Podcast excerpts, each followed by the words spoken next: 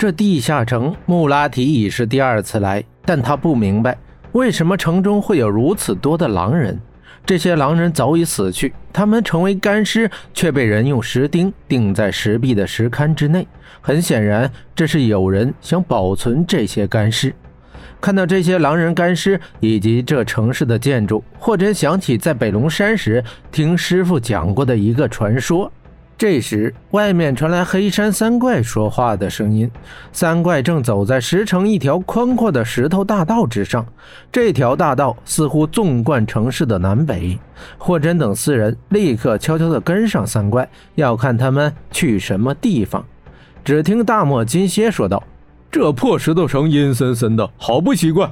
这条大道倒是挺宽，让俺还好受一点。”黄立豹诡笑道：“。”你若是知道这条路的名字，你就不会这么想了。大漠金蝎好奇道：“嗯，这条路叫什么名字？”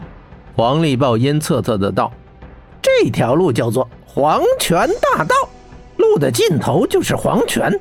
我们现在正在去黄泉的路上。”他这么一说，大漠金蝎不由得打了个寒战，说道：“啊，奶奶的，去黄泉，俺可不想去，俺不走了。”血眼沙陀在后面踹了他一脚，喊道：“蠢货，赶紧走！圣王还等着咱们呢。”他接着又对黄历报道：“师兄，这地下城是够瘆人的，到处都是狼人干尸，这到底是什么地方？”黄历报道：“我听圣王殿下说，几千年前这里原本是一座雄伟瑰丽的城市。”城里面的人过着丰衣足食的安分日子，不过人心本就是贪得无厌的。城市里的人过惯了平淡日子，他们不甘心，他们想变得更加强大，想寻找更多的财富，想过上更刺激冒险的生活。于是有一天，一个术士来到这里，他告诉这些人，他有办法使他们变得强大，改变他们的生活。术士在这城市中种下了狼头草。并且让这城市的人都喝下狼头草熬的汤。不久之后，这些人变得力大无穷，速度极快。于是，他们集体去外狩猎掠夺，把周围的几座城市全部给摧毁了。逐渐的，邪恶占据了这些人的心灵，他们变得贪婪，变得狂暴嗜血。为了争夺财富，城里到处充斥着流血打斗。终于有一天，术士在城中升起了一轮圆月。那天晚上，城中所有人都变成了狼人。从此之后，术士便奴役了这座城市，这座城也彻底变为了狼人之城。黄立豹讲述的这个传说，霍真也听师傅讲过。他想起这座石城的名字叫做海卓尔，听名字，他一直认为是位于海边的城市，却没有想到埋藏在这戈壁的魔鬼城之下。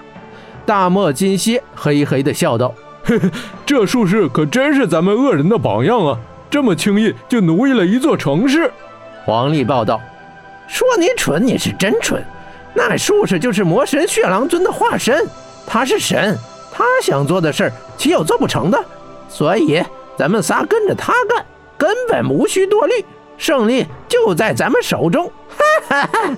血眼沙陀又问道：“可是血狼尊留着这么多狼人干尸？”这是要做什么呢？黄历报道，别看这些狼人都是干尸，但他们并没有死，只是陷入了沉睡。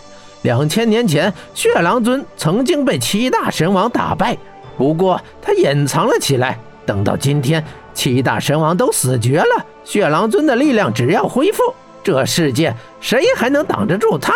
到时这些狼人就会苏醒，作为血狼尊的部队，征服这个世界。